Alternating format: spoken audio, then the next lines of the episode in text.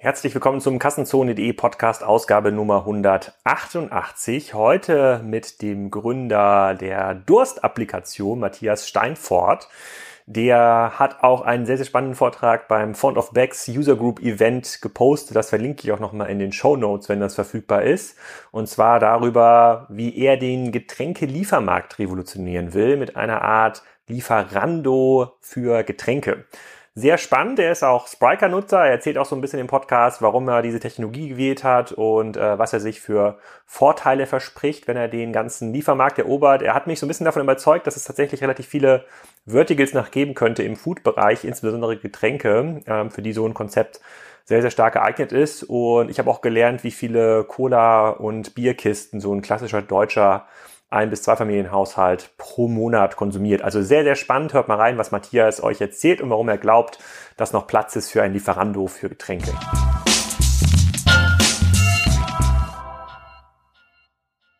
Hallo Matthias, willkommen zum Kassenzone.de Podcast. Äh, heute wieder total heimelig im Hotelzimmer in Köln auf dem Weg zur CeBIT nach dem großen äh, Font-Off äh, da hast du gestern auch gesprochen. Heute sprechen wir über den Getränkehandel, sozusagen wieder ein Thema zum äh, Lebensmittelmarkt. Sag doch mal, wer du bist und was du machst. Okay. Ja, ähm, ich bin Matthias Steinfort. Ich bin der einer der Gründer und Geschäftsführer von der Durststrecke. Das ist die Company hinter Durst. Ähm, ich habe bis vor einem Jahr ähm, die Agentur Kernpunkt mit aufgebaut, knapp 20 Jahre. Also ich habe 20 Jahre Agentur und Digitalerfahrung hinter mir. Ähm, Kernpunkt ist eine 90-Mann-Agentur hier in Köln. Wir machen so klassisches Online-Marketing, E-Commerce und alles, was so rund um das Thema Digitalisierung so anfällt. Ähm, und aus diesem Erfahrungsschatz, aus diesem ähm, ja, Kontext, aber auch mit dieser Infrastruktur, ähm, habe ich vor einem Jahr die Idee für Durst gehabt und habe das Thema bei uns in der Agentur inkubiert, ähm, dann ausgegründet und mittlerweile sind wir jetzt, äh, haben wir unsere Seeds-Finanzierung vor ein paar Wochen auf die Beine gestellt und sind jetzt kurz vorm Start unserer App und unserer Plattform. Ja, also Durst ist, äh, kann ich ja so einordnen, hat irgendwas mit Getränken zu tun. Vielleicht kannst du mal kurz den Elevator Pitch rausholen und erzählen, was ist denn das eigentlich? Wer kauft denn da ja. und was ist das für eine Zielgruppe? Ja, also wir sind äh, Lieferando für Getränke, das ist so der, der Slogan, ähm, wenn man es äh, wirklich in einem Satz runterbrechen will. Wir sind eine Plattform, wir haben keine eigenen Fahrzeuge, wir haben keine eigenen Fahrer, sondern wir vermitteln das Geschäft und digitalisieren den Prozess der Getränkebestellung und Auslieferung. Das heißt, wir ähm, ermöglichen es Getränkehändlern, einen voll digitalen ähm, Ein Verkaufs-, Auslieferungs-, Pfandrücknahme und Abrechnungsprozess zu gestalten über unsere Plattform. Der Zugang für den Kunden ist ähm, fokussiert auf das Thema Mobile. Wir haben eine App, ähm, mit der ich in fünf Klicks meine Getränke zusammenstellen und bestellen kann und habe dann im Hintergrund verschiedene Händler, die entsprechend in den regionalen Gebieten die, die Auslieferung machen und den gesamten Prozess dann betreuen. Was ich immer nicht verstanden habe, ich bin ja total fauler äh, Kunde. Ja, sozusagen, ich, deswegen bestelle ich online und versuche quasi jeden Weg zu vermeiden. Und ähm, ich sehe das auch bei uns in, im Gettorf, im Ort, da gibt es auch einen Einkaufsmöglichkeit, da gibt es einen Edeka, einen Aldi, einen Lidl und einen Getränkemarkt äh, äh, daneben. Dann frage ich mich, naja, im Edeka gibt es auch, auch Getränke. Wer kauft denn eigentlich Getränke im Getränkemarkt? Ja, also es ist schon so, dass, dass der Getränkemarkt meistens äh, ein größeres Sortiment hat als der, als der Edeka. Ähm, äh, der LEH hat Getränke, muss er auch haben. Ähm, aber für den LEH ist das Thema eigentlich ein, ein sehr leidiges, weil ähm, sie nutzen zwar Getränke, es gibt immer so die Aktionspreise, irgendwie der Kasten XY-Bier für, für einen Zehner. Das ist immer so das Lokangebot. Da haben wir, glaube ich, so 20-jähriges Jubiläum. Das ist so seit 20 Jahren der Preis, womit quasi die Kunden in den LEH gelockt werden. Deshalb hat der LEH, also der, der, der Edeka, hat dann Getränke, weil natürlich irgendwie der Kunde ähm, auch sein, sein, seine Kiste Bier und sein Wasser und so weiter braucht.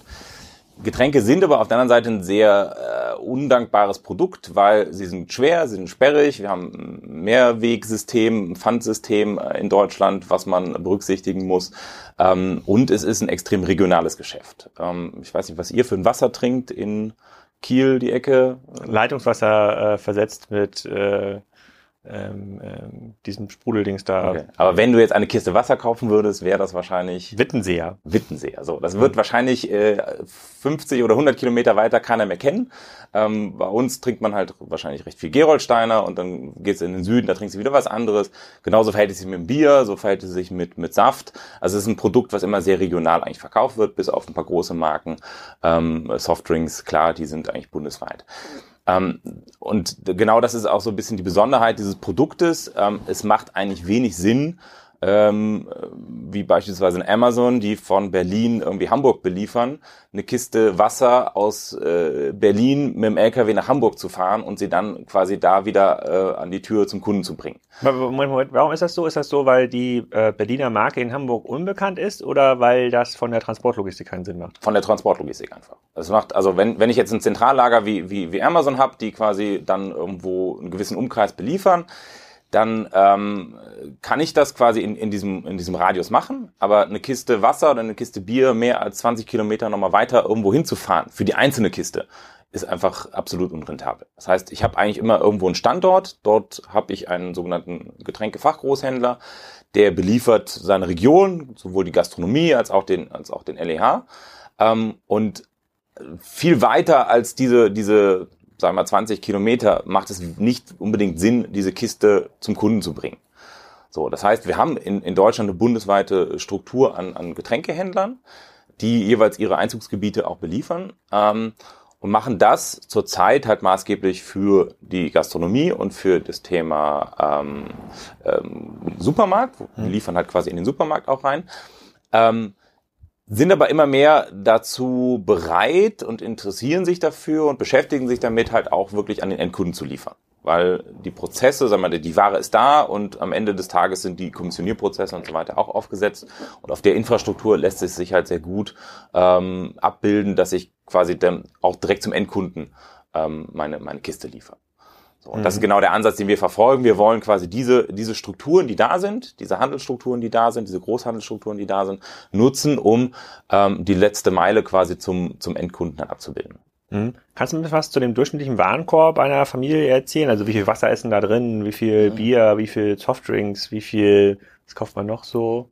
Ähm, harte alkoholische Getränke, die wahrscheinlich, äh, dann, obwohl weiß ich gar nicht, das ist glaube ich doch schon eher Supermarkt äh, ähm, äh, mit Metier. Also was, was ja. bei wie viel wie viel Getränke kauft denn so ein Haushalt in Deutschland? Also so eine Durchschnittsbestellung liegt bei vier, viereinhalb Kisten. So ähm, meistens natürlich Wasser plus halt dann Softdrinks, Saft, Bier, irgendwas dazu. Das ist so der, der Durchschnittshaushaltsverbrauch, den du hast, ähm, dass du irgendwie so alle zwei Wochen diese diese Größenordnung bestellst. Dann hast du einen Warenkorbwert von 15, 20 Euro.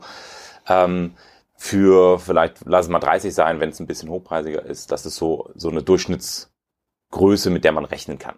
Ähm, so. Wie viele Haushalte nutzen denn äh, diese Solarmax-Prinzipien, wo du dann über, über, über den Wasserhahn... Die Zahlen nicht mehr, ich meine, die Zahlen, die ich letztens gelesen habe, waren irgendwo so bei 20 Prozent. Okay, das heißt 80 Prozent kaufen tatsächlich Wasser noch in der Kiste, in, in der Glasflasche hoffentlich, ja, ein bisschen nachhaltig. Ja, es ist, es ist schon so, dass, dass der Discounter halt viel über die über die PET-Flasche macht ne, und dann halt die, die anderthalb Liter Flaschen, äh, die kriegst du dann beim Lidl für 19 Cent. Ähm, man muss halt sagen, Wasser ist ein Produkt, was im, im, im Lieferservice eigentlich schwer profitabel abzubilden ist, weil ähm, sag mal, du kriegst für für 19 Cent den Liter kriegst du ein Wasser im, im Lidl. Ähm, Wenn es dann irgendwie Richtung Markenprodukt geht, zahlst du halt irgendwo für einen Liter, lass es mal so 50, 60, 70 Cent sein, je nachdem, was du kaufst. Ähm, da ist natürlich ähm, der, der, der, die Einheitsgröße, also der Kiste, die Kiste ist dann halt mit 6, 7, 8 Euro natürlich nicht so attraktiv, ja. ähm, weil unser Business Case sagt eigentlich so 2,50 Euro musst du rechnen für das also für die gesamte Abwicklung. Also von der Kommissionierung über Auslieferung, über Payment, Verwaltung und so weiter, ähm, hast du eine Handlingskoste von 2,50 Euro pro Kiste. So. Mhm. Das heißt, Wasser ist immer so das, was, das ist eine Grundversorgung, das musst du abbilden. Ähm, aber Spaß fängt das Ganze an dann zu machen mit der Kiste Cola, mit der Kiste Bier, mit der Kiste Saft und so weiter. So. Mhm. Okay, also 30 Euro alle zwei Wochen für so einen normalen Haushalt. Wie, wie kaufst du heute deine, deine Getränke? Ich kaufe sie hier bei Flaschenpost. Ähm, also es ist ein Startup ähm, aus, aus Münster. Die sind, glaube ich, vor zwei Jahren in Münster gestartet und, und äh, haben jetzt auch, glaube ich, eine ganz gute Story. Sind jetzt seit einem Jahr in Köln und ähm, haben da auch den Markt, glaube ich, insgesamt äh, für das Thema nochmal sensibilisiert und, und verändert und die, die ähm, sag mal, Bereitschaft auch, oder eigentlich auch so für uns die Grundlage geschaffen, warum wir unser Konzept jetzt aufsetzen können. Ähm, die machen das ähm, mit einem Ansatz, dass sie sagen, du kannst jetzt bestellen und kriegst innerhalb von, von 120 Minuten geliefert. Ähm, klappt manchmal, nicht immer, aber meistens klappt es dann ganz gut. Ähm, und sind aber halt in, jeweils in diesen Ballungszentren dann unterwegs mit, mit ihrer Flotte. So. Mhm. Ähm, und das ist etwas, was gerade so den Markt verändert, weil plötzlich ähm, es gibt in Berlin gibt es jetzt einen Durst Express, die sind auf das Thema aufgesprungen. Das ist ein Tochter, Tochter, Tochter, Tochter von, von der Radeberger oder von, von Oetker ähm, die das Thema jetzt für Berlin aufgezogen haben. Und ähm, wir verfolgen ein bisschen anderen Ansatz mit unserem Konzept dahinter. Ähm, aber grundsätzlich verändert sich gerade so ein bisschen dieses Thema Bereitschaft, wieder Getränke zu bestellen und sich liefern zu lassen. Durch halt solche Konzepte. Dann habe ich, bevor wir quasi nochmal zu dem Durstkonzept selber kommen, nochmal eine Frage und zwar, wie viele Haushalte kaufen denn ihre Getränke bei einem Getränkefachhandel, also bei hm. dem, was sozusagen sich mir bisher nie erschlossen hat, ja. neben dem Edeka versus Discount versus Edeka Rewe? Hast du da so Zahlen? Weiß man, wie das ähm, ungefähr funktioniert? Also Marktvolumen liegt bei, in Deutschland bei 20 Milliarden ähm, Getränke, Getränke pro Jahr, pro Jahr also ähm, sogenannte Außerhausmarkt. Ähm, sprich, ähm, äh, diese 20 Millionen, äh, 20 Milliarden teilen sich dann auf einen Teil, der über einen Discounter läuft, ähm, Teil über einen LEH und Teil über einen Getränkefachmarkt. So, und der Getränkefachmarkt-Teil liegt bei 6 bis 7 Milliarden. So, das ist der Anteil. So groß, okay. So groß. Ähm, der quasi über den Getränkemarkt äh, abgeholt oder, oder gekauft wird. So, ähm, es ist, glaube ich, auch noch in vielen Familien so diese typische Routine. Der, der, der Familienvater fährt am Samstag zum Getränkemarkt und kauft da den, macht da den Wochenendeinkauf. So und holt dann die vier Kisten und fünf oder fünf äh, wenn man eine Party ist, dann kommt noch eine Kiste Bier dazu. Ähm, das ist so ein, so ein häufiges, äh, äh, ja, so ein Ritual, was eigentlich in vielen Familien stattfindet. Hm, das, das, das, das ist, ist mir, also klar, ich sozusagen habe ja N gleich eins, sozusagen ich gucke, wie ich irgendwie konsumiere, ja. aber das, ich habe quasi dieses Kistenhandling schon irgendwie seit Jahren nicht mehr. Ich bin ja komme ja aus der Event-Veranstalter-Szene, so bin ich ja. ja, quasi aufgewachsen vor, vor 20 Jahren. Da kenne ich das natürlich mit dem Getränke-Großmarkt, aber ähm, ähm, so persönlich hatte ich das noch gar nicht so auf der Pfanne. Okay, aber jetzt haben wir den Markt so ein bisschen verstanden, wie groß der Markt ist und wie auch so ein bisschen dieses Konsumverhalten mhm. ähm, ähm, ist. Wahrscheinlich gibt es innerhalb der Getränke dann immer wieder neue, äh, neue Geschmäcker sozusagen, also wo das Wasser dann irgendwie angereichert wird und dann, so, dann habe ich das Gefühl, das Sortiment wird immer größer größer. Ja. ja. da wird schon auch mal geguckt, wie man ein bisschen mehr Marge ähm, erzielen kann, ähm, ohne dass man das Produkt groß, groß verändern muss. Ähm, so, und jetzt kommst du aber mit Durst. So, jetzt äh, sag nochmal ganz genau in diesem Markt der Getränke Großhändler, was macht ihr exakt? Okay, also es gibt zwei, zwei Ansätze, die wir verfolgen. Das eine ist, ähm, es gibt viele kleine Getränkehändler, die einen sogenannten Heimservice anbieten. Das heißt, das ist so der Getränkeabholmarkt oder Fachmarkt, der da seine zwei Sprinter stehen hat und der dir eh schon die Getränke nach Hause liefert. Meistens mhm. so mit einem gewissen Aufschlag, ein Euro, Euro 50 auf die Kiste ähm, und bringt sie dir eh. Ähm, zurzeit ist der Prozess dieser Bestellung halt komplett analog. Das heißt, du kannst da anrufen, dann geht irgendjemand dran, dann kannst du da irgendwie deine Preise abfragen, kannst irgendwie äh, deine Bestellung durchgeben und dann heißt es ja, wir kommen dann irgendwann nächste Woche Mittwoch äh, irgendwann nächste Woche Mittwoch zum Beispiel. Man gibt manche, manche, die sind schon ein bisschen besser, die können dann schon mal das Zeitfenster ein bisschen mehr eingrenzen. Ähm, aber insgesamt ist das so wie ein bisschen so, wie du früher eine Pizza bestellt hast oder wie du früher bei der Taxizentrale angerufen hast und gesagt hast, ich brauche ein Taxi. So. Machen ja viele mittlerweile auch nicht mehr so, sondern greifen zu ihrem Smartphone, gehen auf Lieferando, gehen auf MyTaxi und haben diesen, diesen sage ich mal, diesen Bestellprozess schon mal digital abgebildet. Das ist das, was wir jetzt im ersten Schritt auch machen. Ähm, das heißt, wir haben eine Plattform entwickelt, da kann der Fachhändler sich mm, sehr schnell, irgendwo so in einer Stunde, vielleicht sind es zwei, sein Sortiment zusammenklicken, ähm, seine Liefergebiete definieren und kann Bestellungen empfangen. Ähm, Marktplatzprinzip, das heißt, da können auch mehrere Händler in einem Liefergebiet sein. Wir entscheiden quasi nach nach Preis und passendem Zeitfenster, was ist so das, was, was, oder du entscheidest nach Preis und passendem Zeitfenster, wo willst du bestellen ähm, und kannst quasi per App mit fünf Klicks deine Getränkebestellung abgeben. Ähm, das ist unser, unser, unser erster Schritt, den wir gehen. Ähm, der zweite Schritt ist dann, ähm, diesen Prozess dann noch weiter zu digitalisieren. Also sprich, ab dem Moment, wo der Auftrag beim Händler ist, ähm, einen komplett digitalen Prozess dahinter auch ähm, zu setzen, über das Thema äh, Kommissionierauftrag, über das Thema Tourenplanung, über das Thema Auslieferung, also eine Fahrer-App, ähm, die quasi den Fahrer bei der Auslieferung unterstützt, das Thema Pfanderfassung abzubilden. Ähm, du hast ja auf jeder Flasche einen ERN-Code, den kannst du scannen. Wenn du den Pfandwert weißt, kannst du quasi den Pfandwert direkt berechnen. Ähm, Freigabe der Bestellung, ähm, gegebenenfalls Korrekturen an der Bestellung, Payment, ähm, Rechnungsstellung, also komplett digital. Das ist so, wohin wir jetzt in den nächsten Monaten hingehen.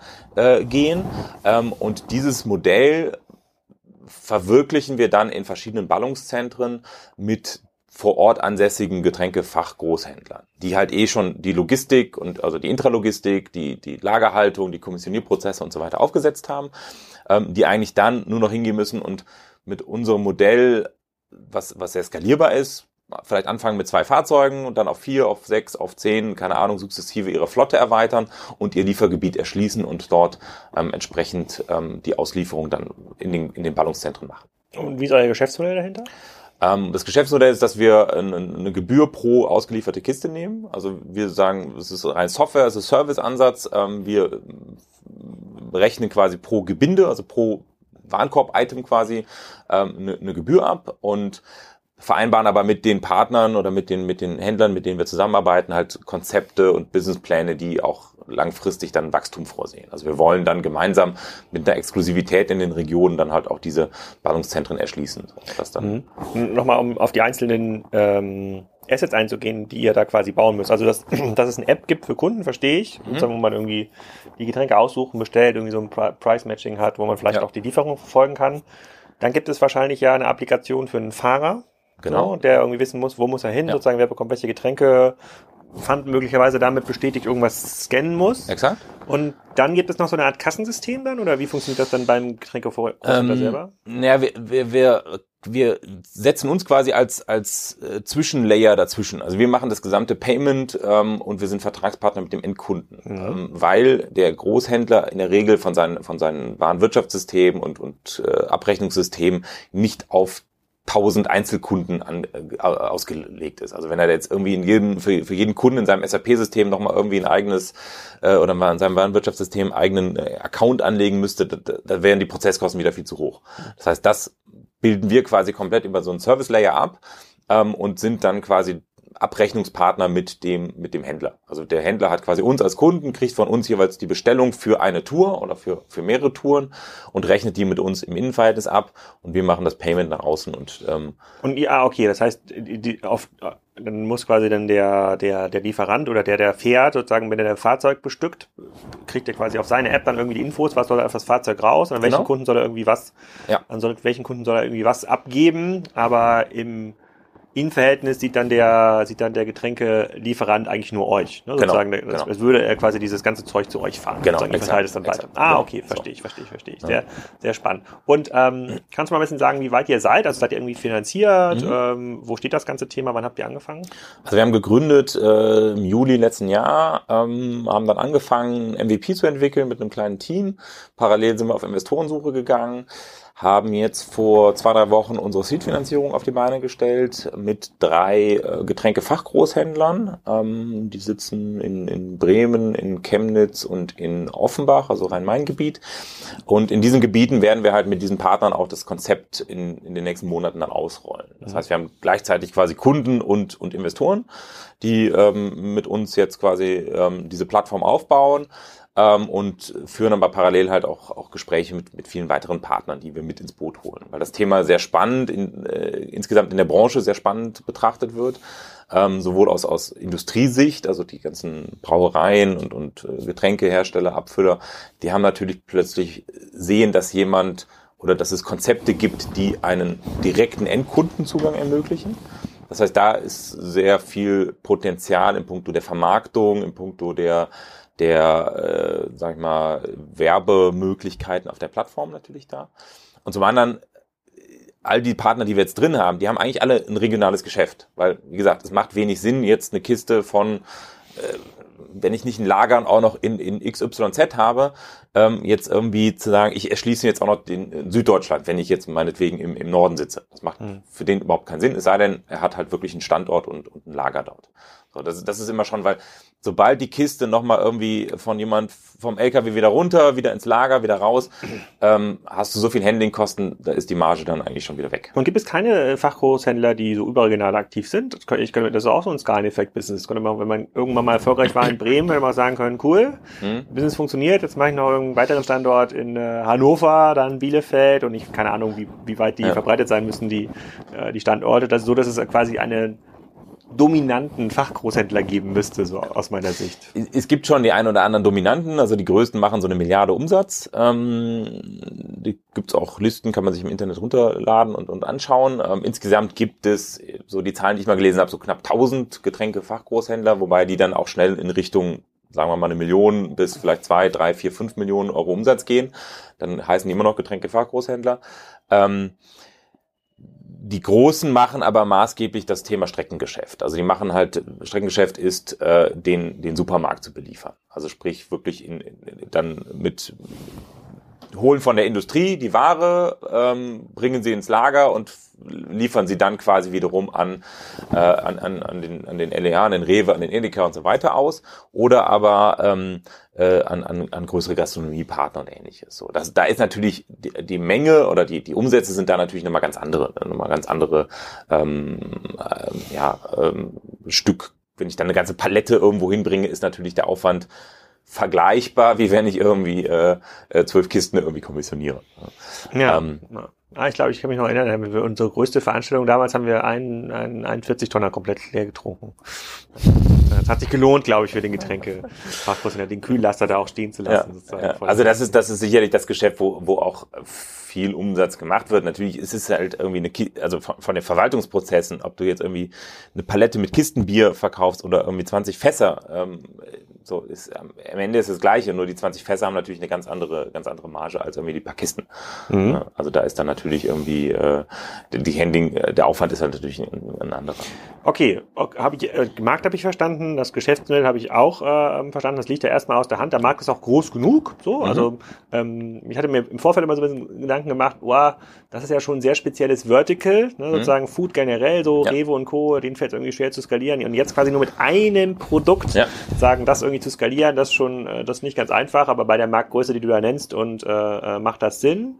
Ähm, das Thema Amazon haben wir auch schon so ein bisschen gestreift und sagt, na ja, also ähm, für, für irgendwie so Schnaps oder sowas kann das schon funktionieren bei Amazon, weil das quasi globale Brands sind, die ja. man sozusagen auch mal in einer 2-Kilo-Kiste verschicken kann, aber für äh, die normale ähm, Oettinger Kiste oder sozusagen das Wittenseer Wasser macht quasi, das, das, da, hat, da, da haben sie noch kein, kein, kein Konzept dafür. Habe ich, hab ich auch verstanden, habe ich auch verstanden.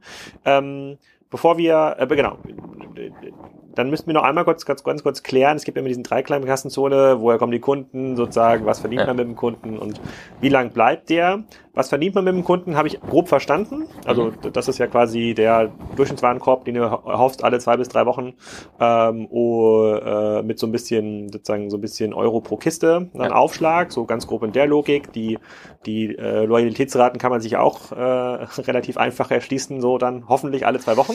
Die sind genau. Also das ja. ist schon so, dass man, wenn man, wenn man mal selber diese Erfahrung gemacht hat, ähm, und das ist das Schöne, dass wir das jetzt hier in Köln auch uns anschauen können mit Flaschenpost, du hast eigentlich keinen Grund mehr, wenn du einmal bestellt hast, hm. hast du keinen Grund mehr, in den, in den Getränkemarkt zu gehen. Also das, es nimmt dir einfach so ein, ein Pain, äh, der, der, der alle zwei Wochen da ist, ähm, wenn du halt wirklich jemand bist, der Getränke kauft. Aber vielleicht gibt es einfach Väter, die am Wochenende einfach mal raus wollen.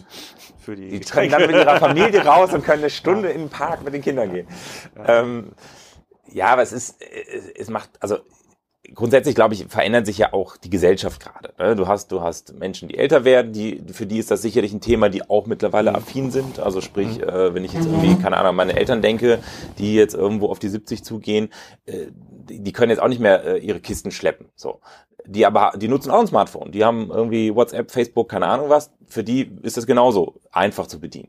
Du hast Menschen äh, mit oder Familien, die generell ähm, wenig Zeit haben oder wenig Lust, jetzt irgendwie dann noch mit schreiendem Kind in den, in den Getränkemarkt zu fahren und da irgendwie die Kisten zu holen.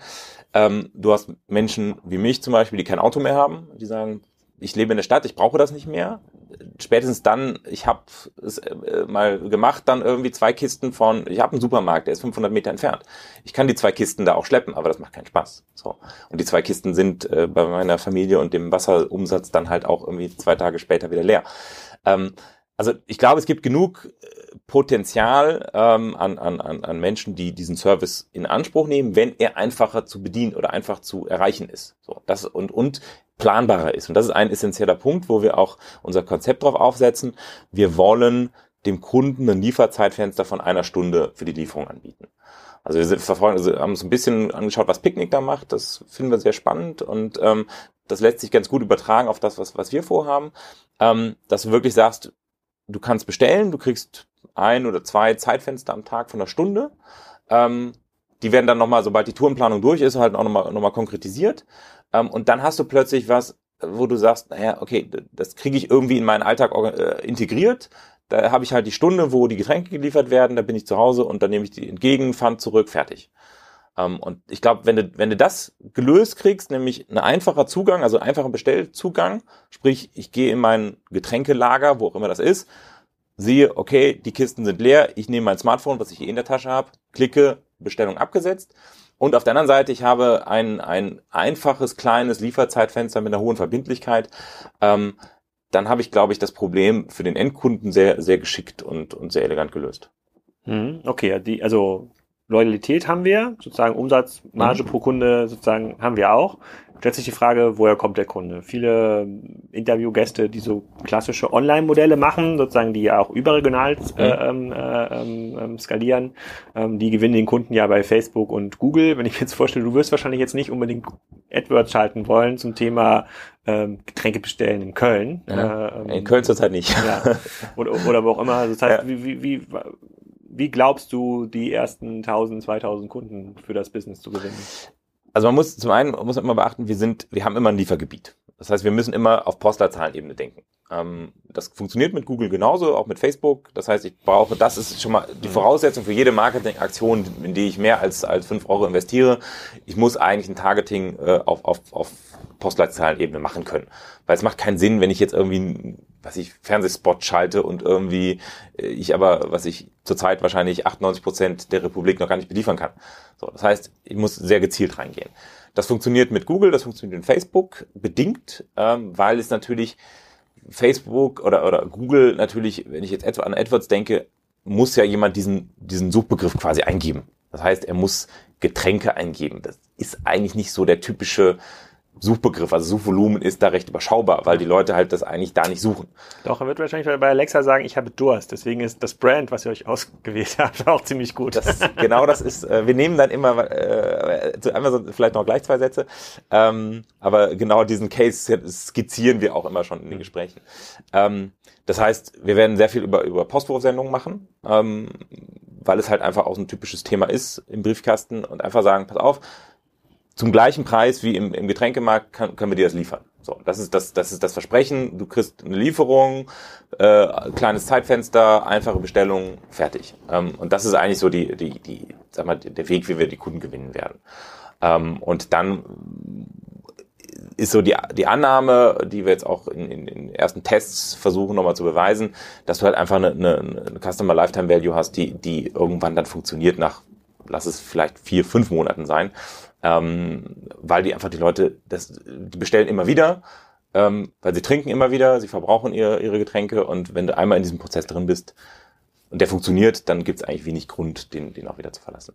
Ah, interessant. Und äh, okay, habe hab ich verstanden. Also das, dadurch, dass ihr noch nicht live seid, konntest du das noch nicht nachweisen. Also das wird quasi der spannende Test dann genau. äh, im, im Livegang. Du hast ja gestern bei dem Font of Bags Event auch so ein bisschen erzählt, wie ihr da technisch aufgestellt äh, seid. Ihr habt ja äh, Spiker ausgewählt für das Geschäftsmodell. Also vielleicht kannst du ein bisschen was dazu erzählen, wie es dazu gekommen ist. Das ja, ja sozusagen für so ein Startup-Business, wenn es ganz neu ist, ähm, viele würden ja den Shopify-Weg gehen. Wir dann sagen, komm, wir nehmen jetzt hier irgendein WordPress, ein WooCommerce und dann machen wir jetzt eine Werbung und dann gucken wir jetzt mal, wie viele ja. Kunden kommen und du kommst ja aus der Agenturszene und ja. kennst ja auch den MVP-Ansatz, habt aber nicht gemacht. Kannst du ein bisschen was dazu erzählen, wie das gekommen ist?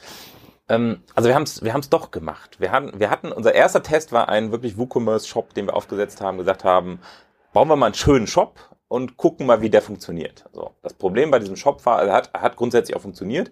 Wir hatten aber ähm, da, dadurch, dass wir einen, einen, einen Händler ins Boot genommen haben, der quasi schon so in der, in der Handelsstufe irgendwo ganz am Ende ist, hatten wir natürlich da Preise, die einfach nicht mehr attraktiv waren. Also haben da festgestellt, Customer Acquisition Cost ist viel zu hoch, Preise müssen niedriger sein und so weiter. So. Parallel sind wir aber äh, hingegangen und haben gesagt, wir wollen einen Mobile First Ansatz. Ähm, die App war immer das Thema, was wir, was, wir, was wir stark fokussiert haben, weil es so ein paar technische Vorteile hat. Also ich habe Push Notifications, die wir einsetzen wollen. Ich habe äh, so ein Live Tracking ähm, auf der App später mal, wo ich dann schauen kann, ist der Fahrer da und so weiter. Ähm, und wir glauben, die, die Kundenbindung ist halt mit einer App wesentlich höher. So, das war Parameter eins, den wir, den wir recht früh definiert haben. Und dann haben wir gesagt, das Ganze ist kein klassischer Shop. Es ist eher ein Marktplatzkonzept, was wir aufsetzen. Also wir haben zwar eine zentrale Produktdatenbank, weil die Kiste XY Oettinger, Bitburger, Krombacher, was auch immer, ist immer die gleiche, egal wo du sie kaufst. Das heißt, die Daten, das Bild, die, die Inhaltsstoffe und so weiter sind die gleichen. Das heißt, wir müssen uns über, um die Stammdaten, des, um das äh, Stammdatenmanagement kümmern. Drumherum entsteht dann quasi dieser Marktplatz, der ähm, für jedes Liefergebiet, für, jede, für jeden Händler verschiedene Konditionen haben kann, verschiedene Lieferzonen haben kann, Lieferzeitfenster haben kann, Preise haben kann und so weiter. Ähm, aber auf der anderen Seite haben wir auch klassische Elemente eines Shops. Wir haben Checkout-Prozess, wir haben äh, Produktdarstellung, wir haben Facettierung, Suche, Filter, keine Ahnung was. Ähm, wir haben natürlich Schnittstellen, die wir an, an Drittsysteme äh, entwickeln müssen, anbinden müssen. Ähm, das heißt, irgendwo, so, wir haben uns in, diese, in, diesem, in diesem Spannungsfeld zwischen Standard-Shop und Individuallösung bewegt und sind dann ähm, recht schnell, haben so ein bisschen eingegrenzt, was, was kennen wir aus dem Agenturumfeld. Da haben wir natürlich mit vielen Systemen auch schon gearbeitet ähm, und haben gesagt, Spriker ist grundsätzlich da der Ansatz, der, der dem Anforderungen am nächsten kommt. Ähm, und dann, und das ist das Schöne, ähm, haben wir einfach mal getestet. So, wir haben einfach mal uns Sprite heruntergeladen. Ähm, wir haben dann einen ersten Developer-Seed lizenziert mit mit diesem monatlichen Modell. Haben wirklich einfach mal ein paar Monate den ersten Entwickler daran gesetzt und der hat mal gebaut. Der kam dann irgendwie nach vier Wochen oder so kam er wieder und sagte, ich bin ein bisschen verliebt ähm, und war sehr angetan ähm, von der von der Technologie dahinter. Ähm, und es hat sich äh, bewahrheitet, dass das der richtige Ansatz war, weil wir mittlerweile wahrscheinlich ein Dutzend Module an, an Spriker dran gebaut haben. Also wir haben dann Module für die Händlerverwaltung, für die Filialen der Händler, für Pfandsysteme, für äh, Liefergebiete und so weiter. Also äh, immer an diesem modularen Ansatz quasi uns angedockt und weitere, ähm, weitere äh, Funktionen an Spriker, an, an, an die Plattform rangebaut. Ähm, und das geht sehr schnell und das geht sehr gut. Ähm, und ich glaube, das wäre mit einem Standard-Shop-System einfach nicht so möglich gewesen. Hm. Wo steht ihr heute? Also wann, wann launcht ihr? Wann geht das irgendwie los? In den nächsten Tagen. In den nächsten also, Tagen? Ja, In allen drei Regionen gleichzeitig? Äh, nein, also wir sind jetzt quasi mit, mit diesem ersten äh, Prozess quasi, dieses, wir nennen es digitaler Heimservice, ähm, da sind wir jetzt mit einem guten Dutzend kleinerer Händler in, in dieser Startphase. Ähm, äh, und äh, die App äh, für, für iOS ist jetzt quasi in dem finalen Qualitätszyklus, Qualitätssicherungszyklus. Ähm, sobald wir da dann alles so sauber und äh, ordentlich haben, wie wir es wollen, geht in den App Store. Ähm, also keine Ahnung, wann das, wann äh, die, die, der Podcast erscheint, aber vielleicht dann einfach mal nach Durst im, im App Store suchen. Ähm, wir warten, wir warten, wir haben, wir haben Zeit. Wir also, haben Zeit. Ja, wir haben Zeit. Wir warten, bis das, äh, bis das live ist. Wir müssen ja auch noch das, wir müssen ja auch noch die Aufnahme von gestern, wo du auch so ein paar Sachen aus dem Backend gezeigt hast oder wie das ja. eigentlich aussieht, sozusagen von der Händler-Integration. Das müssen wir auch noch verarbeiten. Das ja. kommt dann ja quasi mit äh, parallel ja. zum Podcast. Also ich glaube, bis dahin sind wir, sind wir dann live. Äh, wird wahrscheinlich dann erstmal nur in einzelnen Regionen sein. Ähm, nur das Modell, was wir da aufgesetzt haben, ist wirklich, dass wir sehr schnell skalieren können. So. Ähm, sprich, ähm, wir sind quasi kurz vor Launch. Wir haben jetzt 12, 13 Monate, 14 Monate irgendwie an dem, an dem System gearbeitet, haben mittlerweile unser Team da aufgebaut, ähm, mit, mit drei, vier Entwicklern, machen die App-Entwicklung, teilweise in-house, teilweise für, für die Kunden-Apps haben wir es outgesourced. Ähm, und genau, unser Team wächst. Wir suchen weiter auch da noch Entwickler, um einfach nochmal weiter Gas geben zu können. Und es ist halt. Ähm, Ihr sitzt hier in äh, Köln auch bei euch in dem Kernpunkt Offices oder wo Genau, wir sitzen, wir haben da quasi einen, einen Teil unseres Office ist äh, oder ein, ein Viertel ist unserer Fläche ist quasi unser Inkubationsbereich. Ähm, ja, ohne Lager, ohne Getränke. Ohne Lager. ähm, wobei wir bauen jetzt gerade, das ist ganz spannend, wir bauen, wir versuchen natürlich so diesen Gesamtprozess auch nochmal zu hinterfragen und bauen jetzt gerade ein B- und Entladesystem mit so einer Rampe, die so eine gewisse, so eine Art Kanban-System ist wo du quasi sehr schnell die, die Entladung der Kästen machen kannst. Also wir wollen auch da versuchen, die Stoppzeiten möglichst gering zu halten, damit wir möglichst viele Kunden auf eine Tour packen können. Ja, aber ähm, warum? das ist doch meistens so ein klassischer kleiner Truck, wo die Leute dann die Kiste runterholen von der Palette per Hand, oder? Genau, nur dann fängt der Fahrer an und geht in den Truck rein oder in den, in den Sprinter und äh, räumt da Kisten hin und her und sucht dann noch die ganz unten stehende Kiste, keine Ahnung was, die er jetzt zu dem Kunden rausbringen muss. Unser System sagt äh, Last in, First out. Wir haben so, einen so ähm, Sprinter, bauen wir gerade um mit vier Bahnen, wo ich quasi mhm. jeweils zehn Kästen reinschieben äh, kann. Und da muss der Fahrer eigentlich nur noch in seiner Reihenfolge, wie er ausliefert, quasi anhalten, hinten Tür auf, holt vier Kisten raus, packt die auf, seinen, auf seine Sackkarre, bringt die zum Kunden, Pfand schiebt da hinten wieder rein und fährt weiter.